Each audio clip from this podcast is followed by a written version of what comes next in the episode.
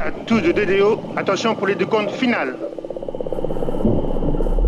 10, 9, 8, 7, 6, 5, 4, 3, 2, unité, top The James Webb Space Telescope has now arrived at its final destination. And this is the first ever image of a black hole. The lander may have lifted off again. Sky Green is running. So maybe today we didn't just land once, we even landed twice. Touchdown confirmed.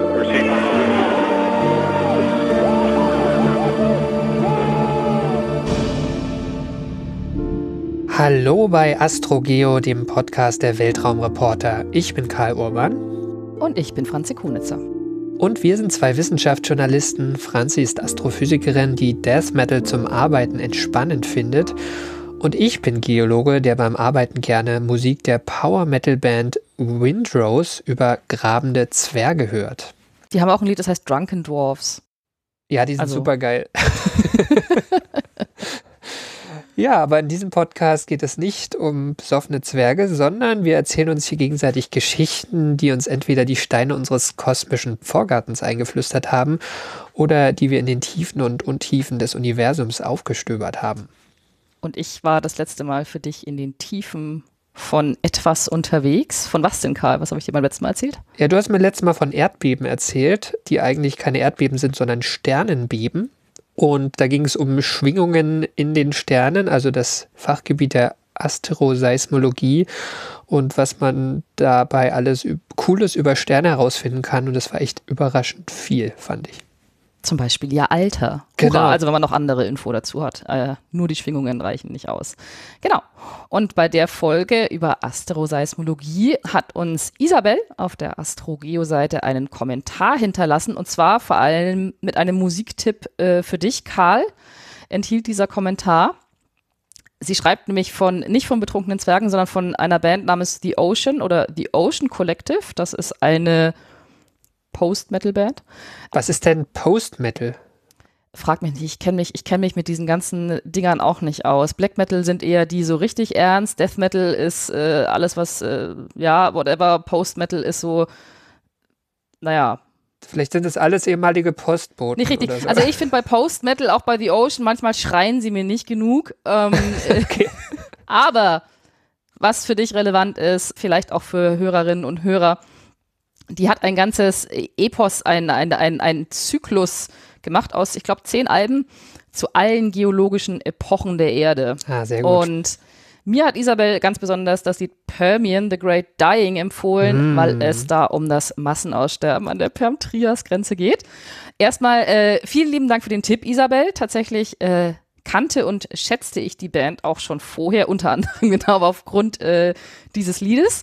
Aber ich habe äh, ich hab da jetzt auch wieder sehr vertieft reingehört. Wenn ihr selber mal reinhören wollt, diese Band The Ocean oder The Ocean Collective sind auf Bandcamp und das entsprechende Album verlinke ich euch mal in den Show Notes, wenn ihr in The Great Dying reinhören möchtet. ja, ich, also ich finde Danke Me für das Feedback. Metal. Metal und geologische Themen, das passt schon zusammen, ne? So dieses Hämmern und äh, Hard Rock und also ja, passt, passt super gut, finde ich.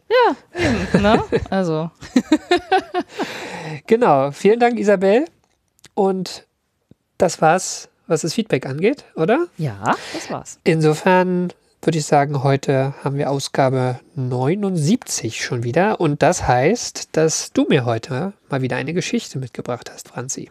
Ja, ich habe dir eine Geschichte mitgebracht und äh, heute fackel ich auch nicht lange herum und äh, lass das Science-Haiku einfach weg. Ähm, Oh. haupt, ja, sorry, hauptsächlich, weil mir nichts Knackiges eingefallen ist und ich dich lieber gerne gleich zurückversetzen würde in die 1960er Jahre, Mhm. nämlich in eine Goldmine in South Dakota. In den 1960er Jahren und auch schon vorher hat sich nämlich ein Forscher gefragt, warum die Sonne scheint. Prinzipiell. Also nicht äh, an diesen speziellen Tagen, sondern warum und wie die Sonne scheint. Und dieser Forscher heißt John Bacall, John Norris Bacall war, ähm, war, er ist 2005 verstorben, Astrophysiker und war dann ab Anfang der 1970er Jahre am Institute for Advanced Study in Princeton, also dieses Institut, wo auch mal Einstein äh, tätig war. Aber John Bacall fragt sich, warum die Sonne scheint und um diese Frage zu beantworten, tut er sich 1964 mit einem Physiker und Chemiker namens Raymond Davis Jr. zusammen. Das Junior werde ich für den Rest dieser Geschichte weglassen, weil ich da eh nie dran denken kann. Und Raymond Davis Jr. begibt sich dafür um diese Frage, warum die Sonne scheint, nämlich in diese Goldmine in South Dakota, in unterirdische Tiefen. John Bacall und Raymond Davis suchen dort nicht nach Gold, sondern sie haben fast eineinhalb Kilometer unter der Erde einen Tank aufgebaut, ein Experiment. Und das Experiment besteht hauptsächlich aus einem großen Tank, ungefähr hm, also Schwimmbad groß eigentlich, was der gefasst hat. Und diesen Tank hat Raymond Davis mit einem chemischen Reinigungsmittel gefüllt. Nämlich mit 615 Tonnen Tetrachlorethylen. Lecker.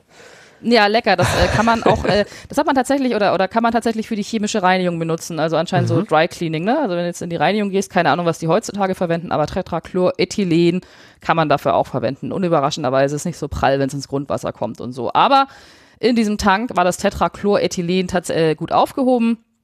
In dieser Goldmine, anderthalb Kilometer unter der Erde. Und dann haben Raymond Davies und John Bacall gewartet was in diesem mit chemischen Reinigungsmittel gefüllten Tank so passiert. Viel nicht, aber genug. Denn 1968, schon nach relativ kurzer Zeit, nachdem das Experiment gelaufen ist, kam Raymond Davies zum Schluss, dass die Sonne kaputt ist. Oh nein. Ja, schlecht. Gell? Also, so haben es äh, Raymond Davies und äh, John Bacall natürlich nicht formuliert in dem, in dem Fachartikel dazu. Aber tatsächlich haben sie mit Hilfe dieses Tanks in dieser Goldmine schon nach wenigen Monaten herausgefunden, irgendwas stimmt da nicht. Sie haben es nicht geschrieben, dass die Sonne kaputt wäre. Und sowieso hat die restliche Forschergemeinschaft das natürlich auch nicht so recht geglaubt mit der kaputten Sonne, sondern sie hat gesagt, also entweder hat sich John Bacall verrechnet, weil der hat nämlich ausgerechnet, was äh, Raymond Davies hätte messen sollen. Oder noch einfacher, Raymond Davies hat sich einfach vermessen. So. Also alles okay, nur ein Messfehler. Aber Raymond Davies hat nicht aufgegeben. Er überprüft alles. Ähm, er hat Monate und Jahre damit verbracht, mit diesem Experiment und das Ergebnis vom Anfang bleibt bestehen. Irgendwas stimmt mit der Sonne nicht. Irgendwas fehlt tatsächlich. Und die Frage ist natürlich jetzt, äh, was soll an der Sonne kaputt sein und überhaupt, was hat ein mit äh, chemischen Reinigungsmitteln gefüllter Tank in einer Goldmine in South Dakota mit der Sonne zu tun? Das wollte ich gerade fragen. Ja, das ist, das ist gut, weil ich erkläre es dir gerne. So, wenn ich dich jetzt aber, wenn ich dich jetzt aber frage, Karl, warum scheint die Sonne? Was sagst du dann? Dann sage ich Kernfusion. Bingo, richtig. Kernfusion. Im Inneren der Sonne findet Kernfusion statt. Ähm, das habe ich jetzt auch schon öfters erzählt, ist ja auch keine Überraschung. Ähm, Kernfusion, warum die Sonne scheint. Die Sonne scheint, weil in ihrem Inneren Wasserstoffkerne zu Heliumkernen verschmelzen.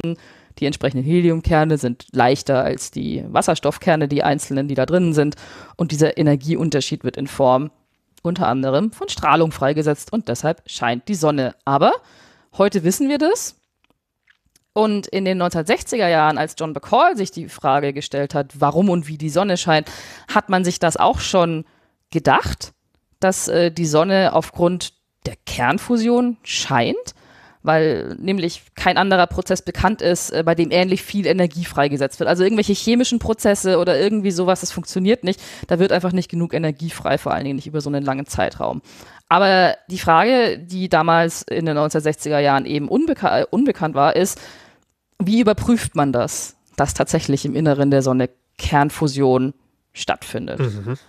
Und in die Sonne selber kann man trotz meiner letzten Geschichte über die Astro Astroseismologie jetzt natürlich nicht direkt reingucken, also vor allem eigentlich nicht in den Kern, da wo die Kernfusion stattfindet. Also muss man sich was anderes überlegen, wie man überprüfen kann, dass innerhalb der Sonne Kernfusion stattfindet. Und die Antwort darauf ist, wie man das überprüfen kann, dass bei der Kernfusion noch was anderes entsteht als Heliumkerne und Strahlung, und zwar Neutrinos. Hurra! Neutrinos, das sind äh, eben, das sind Elementarteilchen, sehr leichte, sehr flüchtige Elementarteilchen, die bei dieser Reaktion entstehen. Auf, es gibt verschiedene Reaktionen in der Sonne, bei denen Neutrinos entstehen. Vereinfacht kann man sich so vorstellen, dass du vier Wasserstoffkerne hast und dann äh, entstehen darauf letztendlich ein Heliumkern, zwei Positronen oder zwei Antielektronen und ähm, zwei Neutrinos. So. Die Sonne setzt sehr viele Neutrinos frei. Tatsächlich, das ist immer so, das ist auch ein Vergleich, den John Bacall gemacht hat, das liest man auch öfters, hatte ich hier auch schon mal, glaube ich, kurz erwähnt, dass äh, in jeder Sekunde durch deinen und auch meinen Daumennagel ungefähr 100 Milliarden Neutrinos durchreisen. Was ich, was ich immer nicht verstehe daran ist, äh, warum die Neutrinos nur durch meinen und deinen da ba Daumennagel gehen und nicht durch den Rest. Ich glaube, das ist, das ist die Zahl endgültig zu groß, wenn, wenn man das ausrechnet, was sind die ganzen Körper. Daumennagel ist natürlich, da kann auch sagen, durch einen großen Onkel oder irgendwie Mhm. so weiter, da sind es vielleicht 200 Milliarden. Äh, oder es kommt auf die Größe vom Daumennagel. Richtig. Aber das ist so ein Vergleich, der, der gerne gemacht wird. So, Genau, es ist immer der 100 Daumennagel. Milliarden, 100, 100 Milliarden Neutrinos. hö. ähm, es ist im Grunde genommen nur ein Vergleich, um zu sagen, es sind eine ganze Menge. Aber das äh, Problem bei diesen Neutrinos sind, obwohl sie so zahlreich sind, ist, sie sind nicht elektrisch geladen und sie wechselwirken auch sonst fast überhaupt nicht mit äh, Materie. Deshalb äh, gehen sie ja durch den Daumennagel und durch alles anderes eben auch durch. Und ja, mit denen passiert nichts, man kann sie nicht kaputt machen, man, man kann sie nicht in Teilchenkollisionen, man kann sie in Teilchen, Teilchenbeschleunigung schon erzeugen, aber wie gesagt, es passiert nicht viel so. Also blöd.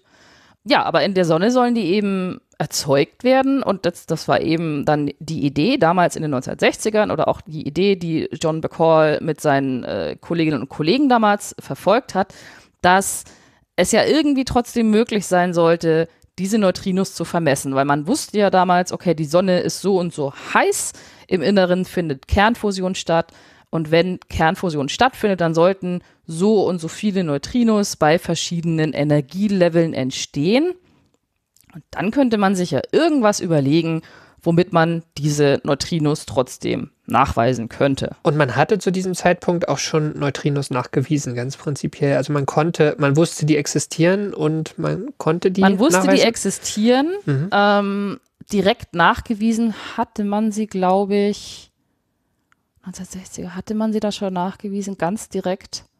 Da bin ich jetzt tatsächlich überfragt. Aber es war also dieser, dieser, dieser, dieser Reinigungsmitteltank war auf jeden Fall einer der allerersten. Mhm. Also er war auf jeden Fall der erste, der das Ziel hatte, diese Sonnenneutrinos Mhm. zu messen.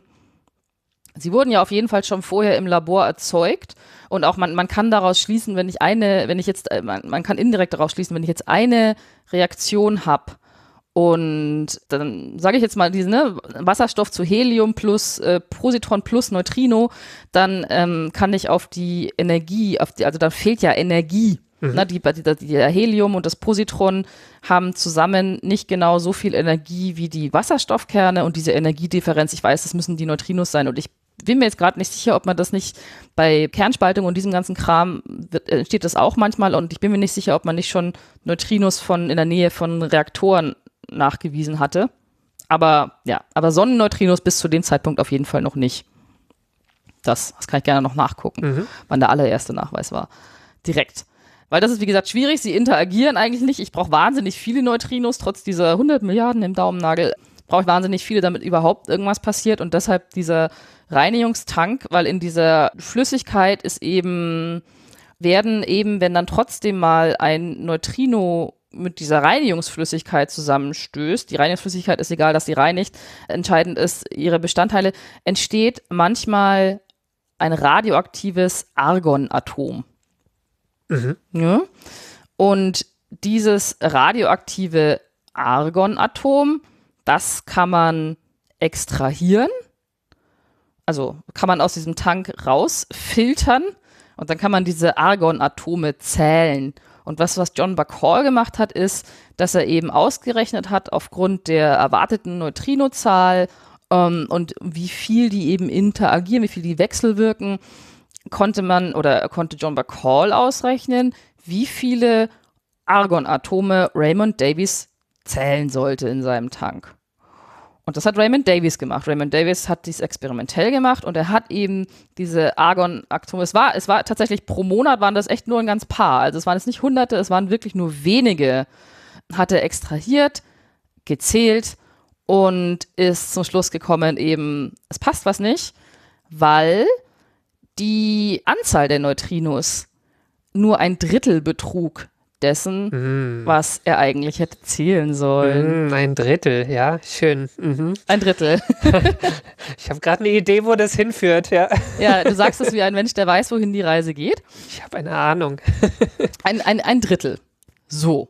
Also, man, man sagt zum Beispiel, jetzt sag es mal, äh, Pi mal Daumen, er hätte irgendwie, weiß ich nicht, 30 Argonatome im Monat äh, zählen sollen, er hat aber nur 10 gezählt.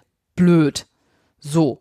Und deshalb haben eben der, die Forschergemeinschaft gesagt, Raymond Davies, ey, da hast du dich irgendwie vermessen. Ist ja auch schwierig, ne? Mit diesen ganzen Argonatomen, dann sind Ja, es so ja, ja. wenige. Und dieser Reinigungstank und bla. Haben dem Ach, so ein übrigens- bisschen auf die Schulter geklopft, Ja. ne? So armer. Warum der- oh. ja.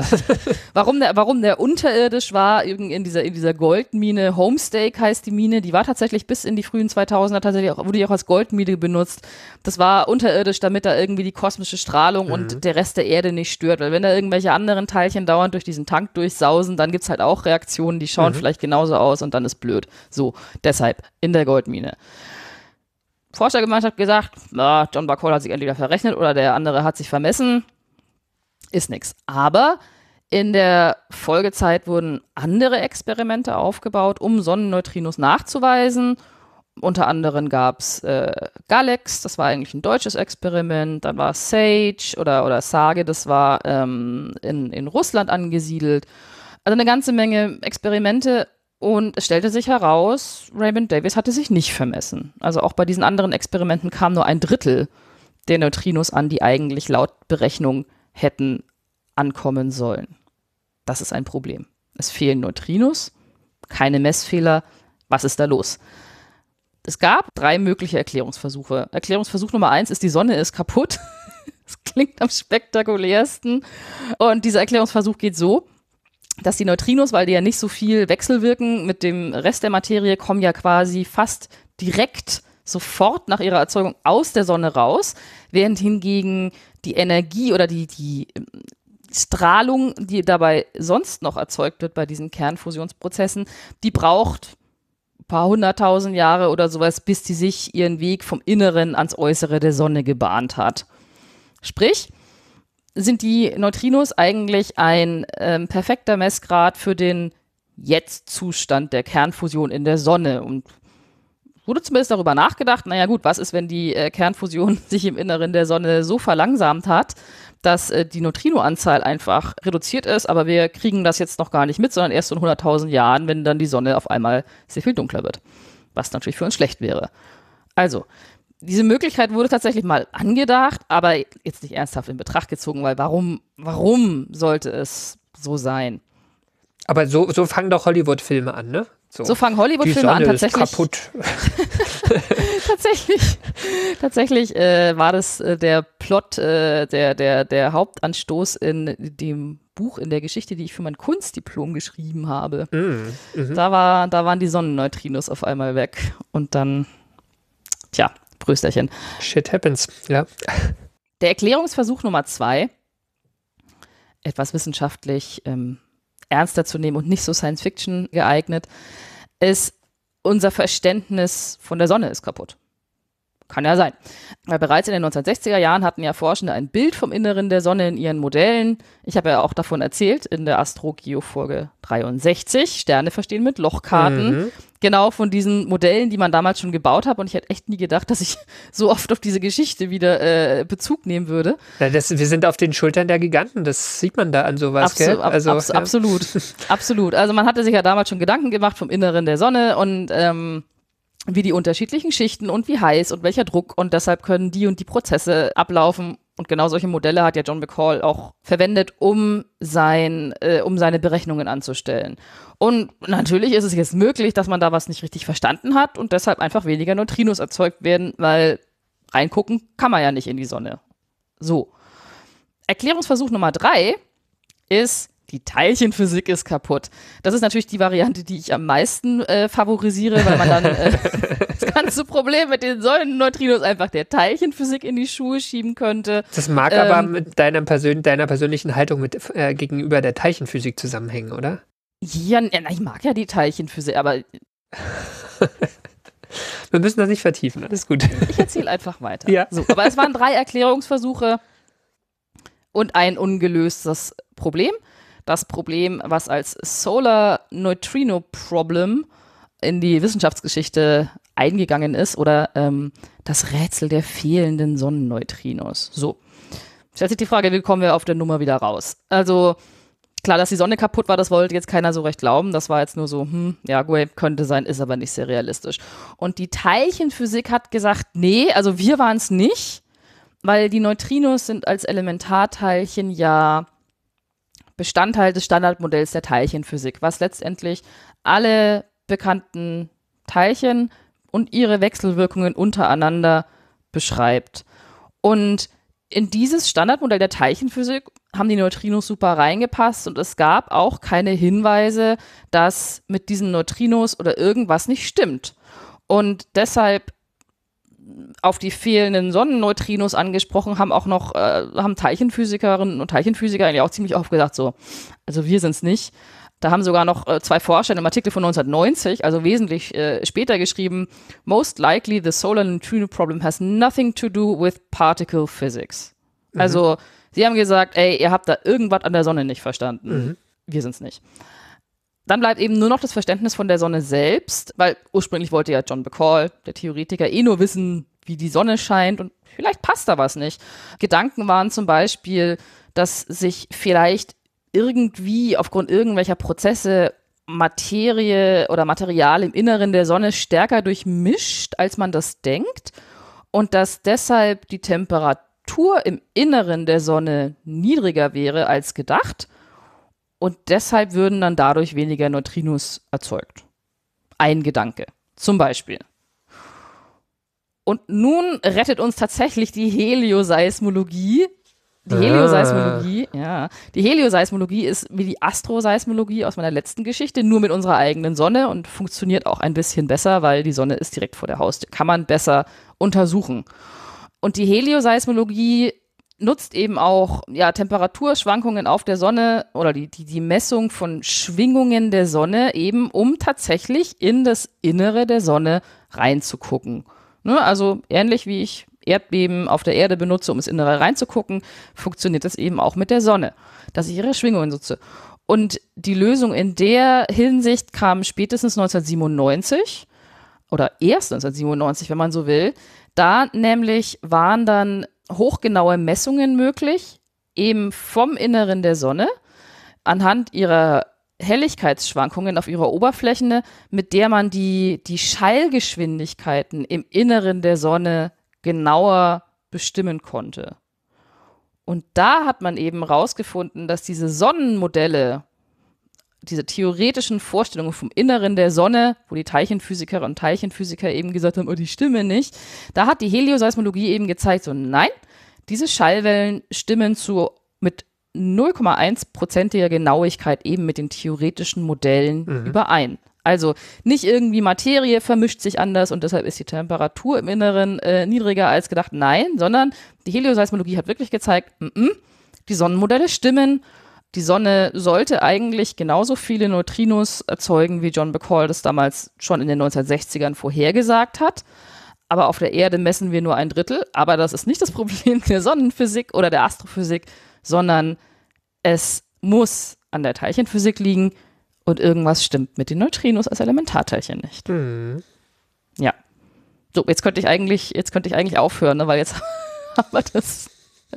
Jetzt haben wir Jetzt, an jetzt dieser wissen wir, die Teilchenphysiker sind schuld. die, genau. die Teilchenphysiker sind schuld. Nein, sie sind nicht schuld, sie sind persönlich schuld. Ne, aber ich meine, letztendlich haben wir das Problem, habe ich oder habe ich jetzt das Problem mit der mit den Neutrinos erfolgreich der Teilchenphysik in die Schuhe geschoben und äh, und wir wissen, warum und wie die Sonne scheint. Das war ja eigentlich die Ausgangsfrage. Die Sonne scheint, weil in ihrem Inneren Kernfusion stattfindet. Hurra! Aber das ist vielleicht ein bisschen unbefriedigend und deshalb erzähle ich äh, das Rätsels Lösung. Und das Rätsels Lösung geht so, dass das Neutrino als ein Elementarteilchen im Standardmodell der Teilchenphysik nicht nur keine elektrische Ladung hat äh, und äh, aufgrund dessen super wenig mit irgendwas wechselwirkt, sondern im Standardmodell der Teilchenphysik haben Neutrinos keine Ruhemasse. Genau wie das Photon. Also wenn ich jetzt ein Elektron habe oder ein Proton, ein Proton ist kein Elementarteilchen oder, oder, oder irgendwelche Quarks, die haben eine Ruhemasse. Also selbst wenn die sich überhaupt nicht, äh, überhaupt nicht beschleunigt werden oder irgendwas, haben die keine Masse. Das Neutrino sollte eben laut Standardmodell der Teilchenphysik genauso sein. Das würde auch bedeuten, dass sie sich genau wie Photonen mit Lichtgeschwindigkeit bewegen. Aber bereits 1969 haben Physiker Überlegungen angestellt, dass Neutrinos dass es sie in, ich sag mal, verschiedenen Geschmacksrichtungen geben könnte. Also, dass es nicht nur dieses eine Neutrino gibt, was, oder diese, diese eine Art von Neutrinos, die in der Sonne erzeugt werden, sondern verschiedenen Geschmacksrichtungen. John Bacall schreibt übrigens in seinem äh, wirklich fantastischen Übersichtsartikel zu dieser Geschichte, dass Neutrinos eine multiple Persönlichkeitsstörung haben, aber der Artikel ist 20 Jahre alt. Inzwischen heißt das dissoziative Identitätsstörung und ich selber finde Geschmacksrichtungen klingt einfach netter. Mhm. Offiziell spricht man von Arten. Jetzt hört man sich, okay, Neutrinos gibt es in verschiedenen Geschmacksrichtungen, ja, Mai, ist halt so, passt. Ähm, aber was heißt das überhaupt? Das heißt, dass Neutrinos, die im Inneren der Sonne erzeugt werden, das sind sogenannte Elektron-Neutrinos. So. Aber darüber hinaus gibt es noch zwei weitere Geschmacksrichtungen, nämlich Tau und Myon-Neutrinos. Die sind eigentlich fast ganz genauso wie Elektron-Neutrinos, nur ein bisschen anders. Und was ein bisschen anders an denen ist, das hatten sich eben Physiker schon 1969 ausgedacht. Ein Forscher unter anderem namens Bruno Pontecorvo mit einem wirklich wilden Leben. Das, da kann man sich den Wikipedia-Artikel äh, mhm. ruhig mal auf Englisch durchlesen. Irgendwie unter Fermi gelernt, dann später äh, ein bisschen in den USA, ein bisschen England und dann, äh, weil er Kommunist war, ist er in die Sowjetunion emigriert, geflohen und hat da eine erfolgreiche Forscherkarriere gemacht, unter anderem mit dieser äh, Vorhersage, dass es Neutrinos in verschiedenen Geschmacksrichtungen geben könnte. Aber was heißt das, verschiedene Geschmacksrichtungen? Was ist der Unterschied? Der Unterschied ist, dass diese Neutrinos in verschiedenen Geschmacksrichtungen unter anderem ganz leicht unterschiedliche Massen haben. Mm. Und dass diese Neutrinos sich aufgrund dieser Tatsache ineinander umwandeln können. Dass also ein Elektronneutrino, wie gesagt, verschiedene Geschmacksrichtungen, das kann sie ändern. Ein Elektronneutrino könnte sich einfach in ein Tau-Neutrino umwandeln oder in ein Myon-Neutrino. Das Ganze nennt man Neutrino-Oszillation. Und damit das funktioniert, müssten eben Neutrinos eine Ruhemasse haben. Und zwar diese, diese drei Neutrinos mit den unterschiedlichen Geschmacksrichtungen, drei ganz leicht unterschiedliche Ruhemassen. Das war 1969, als Bruno Conte Corvo und äh, der Kollege, dessen Namen mir jetzt entfallen ist, ist aber auch nicht so wichtig. Als sie sich das überlegt haben, war das eine Überlegung, aber wie gesagt, es wurde jetzt nicht so richtig, war, ja, also es stand halt so im Raum, aber es hat nichts darauf hingedeutet, dass Neutrinos eine Ruhemasse haben oder sonst irgendwie was, weil ähm, die haben ja sowieso so selten gewechselt wirkt, ne? Also Masse, pff, äh, Masse da noch bestimmen, so. Und außerdem sagt das Standardmodell der Teilchenphysik, ja, aber Neutrinos haben ja gar keine Ruhemasse. Und das Standardmodell der Teilchenphysik hat ja damals wunderbar funktioniert. Aber der Witz ist natürlich, dass diese geschmacksrichtungsverändernden Neutrinos eine wunderbare Erklärung für die fehlenden Neutrinos von der Sonne wären, weil Neutrinos in der Sonne werden als Elektronneutrinos erzeugt, und zwar tatsächlich alle, also alle, aber auf dem Weg durch die Sonne und dann durch das Vakuum auf dem Weg zur Erde oder sonst wohin, können sie ihre Geschmacksrichtung verändern. Und auf der Erde oder in diesem auch mit äh, chemischen Reinigungsmitteln gefüllten Tank in dieser Goldmine kommen dann zwar äh, alle Neutrinos von der Sonne an, die ankommen sollten, aber eben in den drei Geschmacksrichtungen Elektron, Tau und Myon. Und der Detektor von Raymond Davies war aber nur auf Elektron-Neutrinos spezialisiert, weil ja nur diese in der Sonne erzeugt werden sollten. Und deshalb konnte er die anderen zwei Neutrino-Geschmacksrichtungen gar nicht entdecken. Also die anderen haben einfach kein, kein Argon erzeugt, sozusagen. Genau, die haben einfach nicht we- gewechselwirkt und das ist der Grund, warum man dachte, es kommt nur ein Drittel der Neutrinos an, weil die Tau-Neutrinos und die Myon-Neutrinos, die die anderen zwei Drittel dargestellt haben, die konnten mit diesem Detektor gar nicht entdeckt werden. Tada. So, also einerseits des Rätsels Lösungs, andererseits, ich habe übrigens auch noch nachgeschaut, diese Neutrino-Oszillation, ich habe mich da wirklich eingelesen, weil es mir keine Ruhe gelesen hat, weil man wenn man, wenn man liest so Neutrino-Oszillationen und sie können ihre, sie können ihre Art ändern und sie umwandeln, aber da, das heißt, dass sie eine Masse haben. Ich habe die Erklärung dafür nachgeschaut, ich habe sie verstanden und ich habe sie verlinkt. Sehr gut. Ich- Ich, ich, hatte würde- gar ich- nicht vor, dich zu fragen. aber Ich würde, ich würde, ich würde, ich würde sie uns hier allen ersparen, weil es, weil es wirklich quantenmecha äh, quantenmechanisch wirkt. Es ist letztendlich so, dass man, man, man misst die Geschmacksrichtung, aber die Neutrinos können ihre Geschmacksrichtung ändern und bewegen sich aber in, innerhalb ihres Masseneigenstates fort und der kann eine Mischung sein. Und dann, also es wird wirklich, es macht Sinn, wenn man es auf dem Papier als Formel liest, aber ansonsten verzweifelt man leise. Aber Mitnehmen kann man nur Neutrino-Oszillationen, sie ändern ihre Geschmacksrichtung, hat damit was zu tun, dass eben diese drei Arten ganz leicht unterschiedliche Ruhemassen haben. Die Frage ist nun, das ist eine plausible Erklärung für die fehlenden Neutrinos, aber wie überprüfe ich das? Das, Rä das Rätsels Lösung kam dann im Jahr 2001, ganz offiziell, im Juni 2001, hat, äh, hat die Snow Collaboration, auch mit einem Neutrino-Detektor, hat verkündet, dass sie das Rätsel der fehlenden Sonnenneutrinos gelöst hat. Nämlich hatten sie einen Neutrino-Detektor, der auch nur Elektron-Neutrinos messen konnte und gleichzeitig hatten, gab es den Super Kamiokande in Japan, auch ein Neutrino-Detektor, funktioniert nicht mit Reinigungsmittel, funktioniert mit Wasser. Der, ähm, dieser Detektor in Japan konnte Elektron-Neutrinos messen, aber auch teilweise andere Neutrinos. Also Tau- und Myon-Neutrinos. Nicht, nicht sehr viel, aber er konnte sie messen. Und dieser kanadische Neutrino-Detektor hat jetzt eben, wie erwartet, nur ein Drittel der erwarteten Sonnenneutrinos gemessen, nur Elektroneutrinos, und Super Kamiokande ungefähr die Hälfte. Aber ne, wenn die Sonne nur, ne, wenn das eigentlich, wenn das also nicht stimmen würde mit dieser Neutrino-Oszillation, dann hätte ja Super Kamiokande genau das gleiche messen müssen wie eben dieser Detektor in Kanada. Und das war eben dann der endgültige Beweis, dass es tatsächlich so ist, Neutrinos verändern auf dem Weg von der Sonne zur Erde ihre Geschmacksrichtung und kommen eben in unterschiedlichen Geschmacksrichtungen an der Erde an.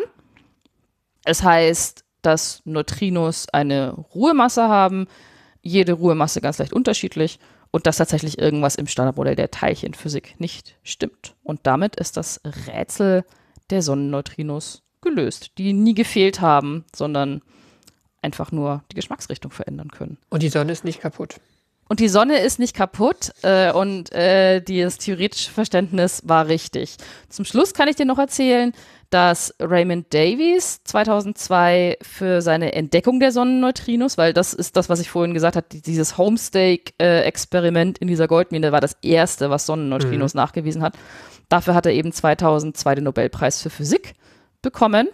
2015 gab es für zwei Forscher, eben einen kanadischen Forscher und einen japanischen Forscher, den Nobelpreis für Physik für ihre Experimente, die eben gezeigt haben, dass Neutrinos ihre Geschmacksrichtung verändern können, eben für diese Neutrino-Oszillation. Und seit ganz zum Schluss, seit geraumer Zeit wird tatsächlich versucht, weil jetzt weiß man zwar, Neutrinos haben eine Ruhemasse, aber was ist sie denn? Das wird seit geraumer Zeit versucht nachzumessen, unter anderem mit einem Experiment namens Katrin am KIT in Karlsruhe. Und das versucht ähm, die Masse vom, oh Gott, Elektron, Elektron-Antineutrino zu messen. Bislang gibt es aber nur Obergrenzen. Also man hat bislang immer noch nicht die Masse gefunden. Man weiß nur, okay, es muss leichter sein als so. Und das letzte, was ich gefunden hat, war, die Masse des Neutrinos muss kleiner sein als 0,8 Elektronenvolt. Das sagt einem erstmal nichts oder Elektronenvolt pro Lichtgeschwindigkeitsquadrat. Zum Vergleich, das Elektron, seinerzeit jetzt auch, ähm, auch ein Elementarteilchen, negativ geladen, hat 0,511 Mega-Elektronenvolt. Also Faktor eine Million äh, drunter sozusagen. Faktor eine Million drunter. Und wir wissen, das Elektron ist jetzt auch nicht ein das Schwergewicht. ist jetzt auch nicht ne? so ein Massengigant, Nee. ne? Ne. Also, Mhm. also, nee.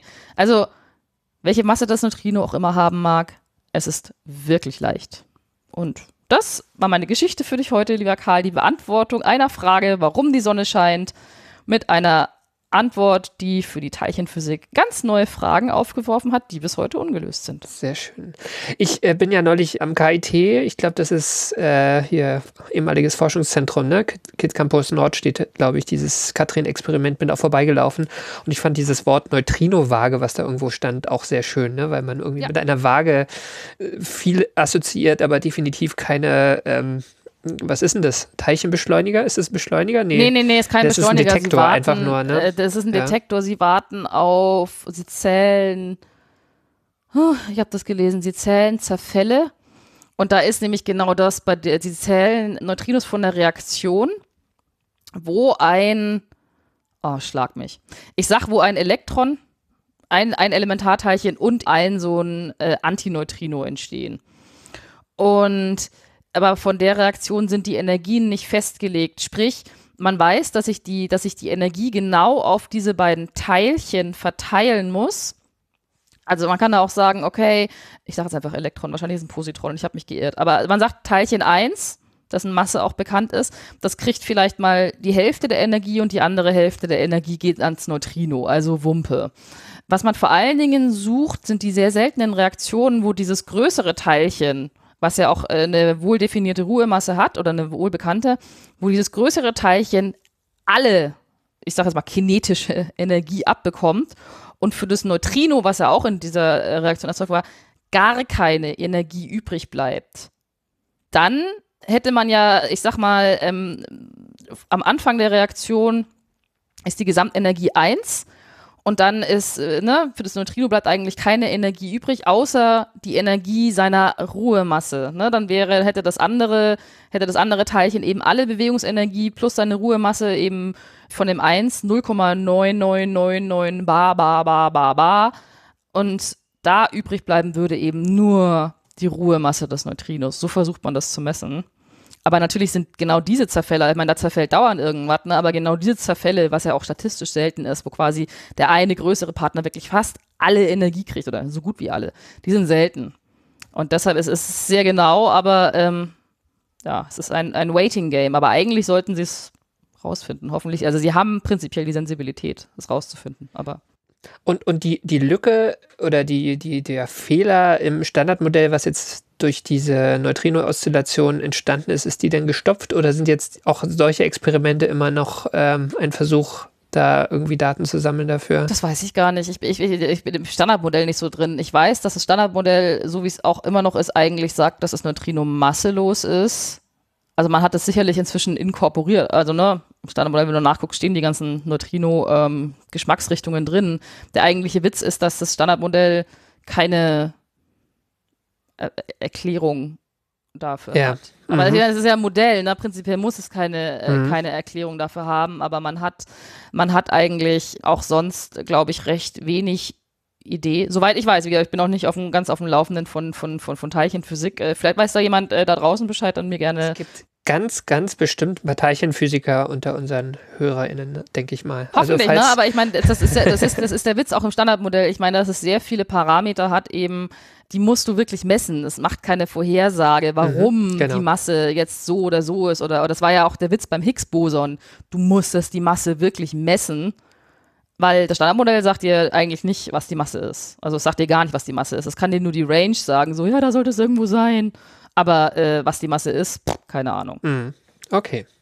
Genau, also falls, falls jemand da noch mehr weiß, äh, könnte es uns gerne schicken. Ja, vielen Dank, Franzi. Jetzt weiß ich endlich, was für meinem Daumennagel vor sich geht. Oder auch nicht. Nichts eben die meiste Zeit. Ja, jetzt vermute ich, du hast mir äh, Ich viele, Fragen. Fiese, fiese Fragen zur Teilchenphysik Nein, vorbereitet, oder? nein, ich habe fiese Fragen nie. Nein. Das äh, folgt ja die Retourkutsche. Ähm, ich habe so lange den Wecker nicht aufgezogen. So geht das, ne? Genau. Okay, ich bin So. bereit.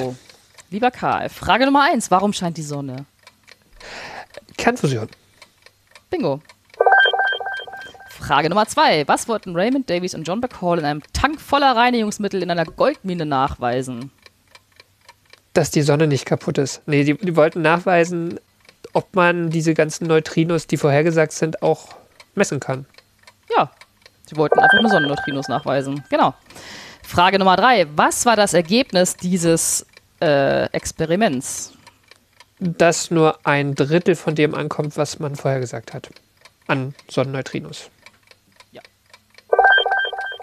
Frage Nummer vier. Und was war die Lösung für das Rätsel der fehlenden Sonnenneutrinos? Dass die ähm, Neutrinos eigentlich in drei Geschmacksrichtungen vorkommen und sich ständig ineinander umwandeln und, deswegen, und das Experiment aber nur die Elektroneutrinos, aber nicht Tau und Myon nachweisen konnte. Ja! Richtig! Vier von vier ausgezeichnet. Hurra! Sehr zufrieden. Ich auch, du. Oh, sehr schön. Ja. Ja, Neutrinoastronomie ist auch so ein Ding, ne? Also, also jetzt nicht nur Sonne, sondern so, so insgesamt. Gucken, was da kommt. Ist ja auch irgendwie ein Teil von dieser Multi-Messenger. Äh, wir, Ja. wir gucken Ja. nicht nur nach ähm, Photonen, nach Lichtteilchen, sondern nach allem Möglichen, was da draußen kommt. Und Ja, war ich- ja auch schon ein bisschen, bisschen vor den Gravitationswellen da irgendwie, ne? So als neuen. Ja, ja, ja, ja, ja, ja. Neutrinos, also äh, gibt's, kann man schon äh, länger Mhm. nachweisen. Das ist halt das Ding bei denen, das ist halt immer, weil sie so wenig wechselwirken, genauen Energien und die und die und die Richtung und und und, und pipapo. Aber ich glaube, ich habe das ja auch, ich habe ich hab, ich hab dir mal eine Geschichte erzählt, dass ich auf die nächste galaktische Supernova warte. Mhm. Und da gibt's ja eben diese Frühwarnsysteme, und das sind ja Neutrinodetektoren, diese Frühwarnsysteme, weil auch bei einer Supernova-Explosion halt wahnsinnig viele Neutrinos freigesetzt werden und die ja im Gegensatz zur äh, Sichtbahnstrahlung sofort ähm, vom Ort des Geschehens äh, quasi äh, anfangen, durchs All zu reisen. Deshalb äh, sind da Neutrinodetektoren auf der ganzen Welt eigentlich zusammengeschaltet und sollte es quasi so ein Burst aus Neutrinos gehen. Also man stellt sich Burst spektakulär vor, es sind dann halt ein paar Dutzend. Dann würde man wissen, okay, in 10, 20 Minuten oder sowas äh, würde man äh, eine neue Supernova sehen. Aber ja, also ist definitiv oder Ice Cube da am Südpol? Südpol? Nordpol? Nee, Südpol müsste In es Antarktis ist das, glaube ich, ja. ne? In der das, das Antarktis, also Experiment, Südpol. was am Eis versenkt Genau, ist. das ist ja genau. auch.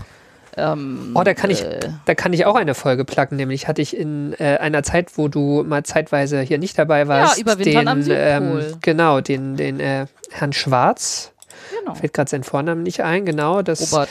ähm, aber der hat, der ist eigentlich, glaube ich, gar kein Astronom per se, sondern der hat vor allem dieses Experiment mit, mit aufgebaut. Ich glaube, auch am Vorgängerexperiment schon mitgearbeitet. Genau. Hm. Ähm, war sehr spannend, auch so äh, Arbeiten am Limit, auch so was Ja. körperlich und was, was die Technik angeht. Ja. Aber funktioniert super, ja. Alles für die Wissenschaft. Genau. So, dann haben wir es für heute, oder? Dann haben wir es für heute. Dann war sie das nämlich die 79. Ausgabe von AstroGeo und wir danken allen, die unsere Arbeit unterstützen. Das sind die regelmäßigen AbonnentInnen der Riff Reporter und die Riff Reporter sind eine Genossenschaft von über 100 freien und unabhängigen Journalistinnen und Journalisten, die zu vielen relevanten Themen arbeiten, alles frei von Werbung und Trackern und recherchiert unter strengen journalistischen Standards. Und jedes Abo bei den Riff Reportern hilft uns, genauso wie euch, denn ihr erhaltet Zugang zu allen vielfältigen und tiefgründigen Recherchen und Dort bei den Riff-Reportern könnt ihr auch den Weltraumreport bestellen. Das ist unser Newsletter, in dem wir euch über neue Folgen von AstroGeo und andere Astrotexte informieren. Und der kostet nichts. Hurra! Und wir danken allen, die diesen Podcast direkt unterstützen. Heute bedanke ich mich besonders bei Wiebke. Die unterstützt uns nicht nur finanziell, sondern hat mir auch einen Literaturtipp geschickt, in den ich demnächst einmal reinlesen bzw. reinhören Sehr werde. gut. Vielen Dank. Ja. Dankeschön. Und die Beiträge unserer Unterstützer helfen uns schon, die Fixkosten dieses Podcasts zu decken, aber leider noch nicht viel mehr. Und deshalb freuen wir uns über weitere Unterstützung auf Steady oder über direkte Überweisungen. Und alle Möglichkeiten, uns finanziell zu unterstützen, findet ihr auf unserer Website astrogeo.de. Und wenn euch die Folge gefallen hat, hinterlasst uns gerne einen freundlichen Kommentar oder eine Bewertung bei iTunes, Spotify, direkt auf unserer Webseite oder wo auch immer ihr diesen Podcast hört. Und ihr könnt uns auch Feedback oder Ideen für neue Themen schicken, zum Beispiel auf Mastodon. Da findet ihr uns als astro-geo.chaos.social. Auf Twitter versus X sind wir immer noch als astro-geo zu finden. Oder ihr könnt uns auch eine E-Mail schreiben an redaktion.astrogeo.de. Und zuletzt danken wir euch fürs Zuhören. Wir sagen Tschüss Glück auf! und ad astra. Bis zum nächsten Mal.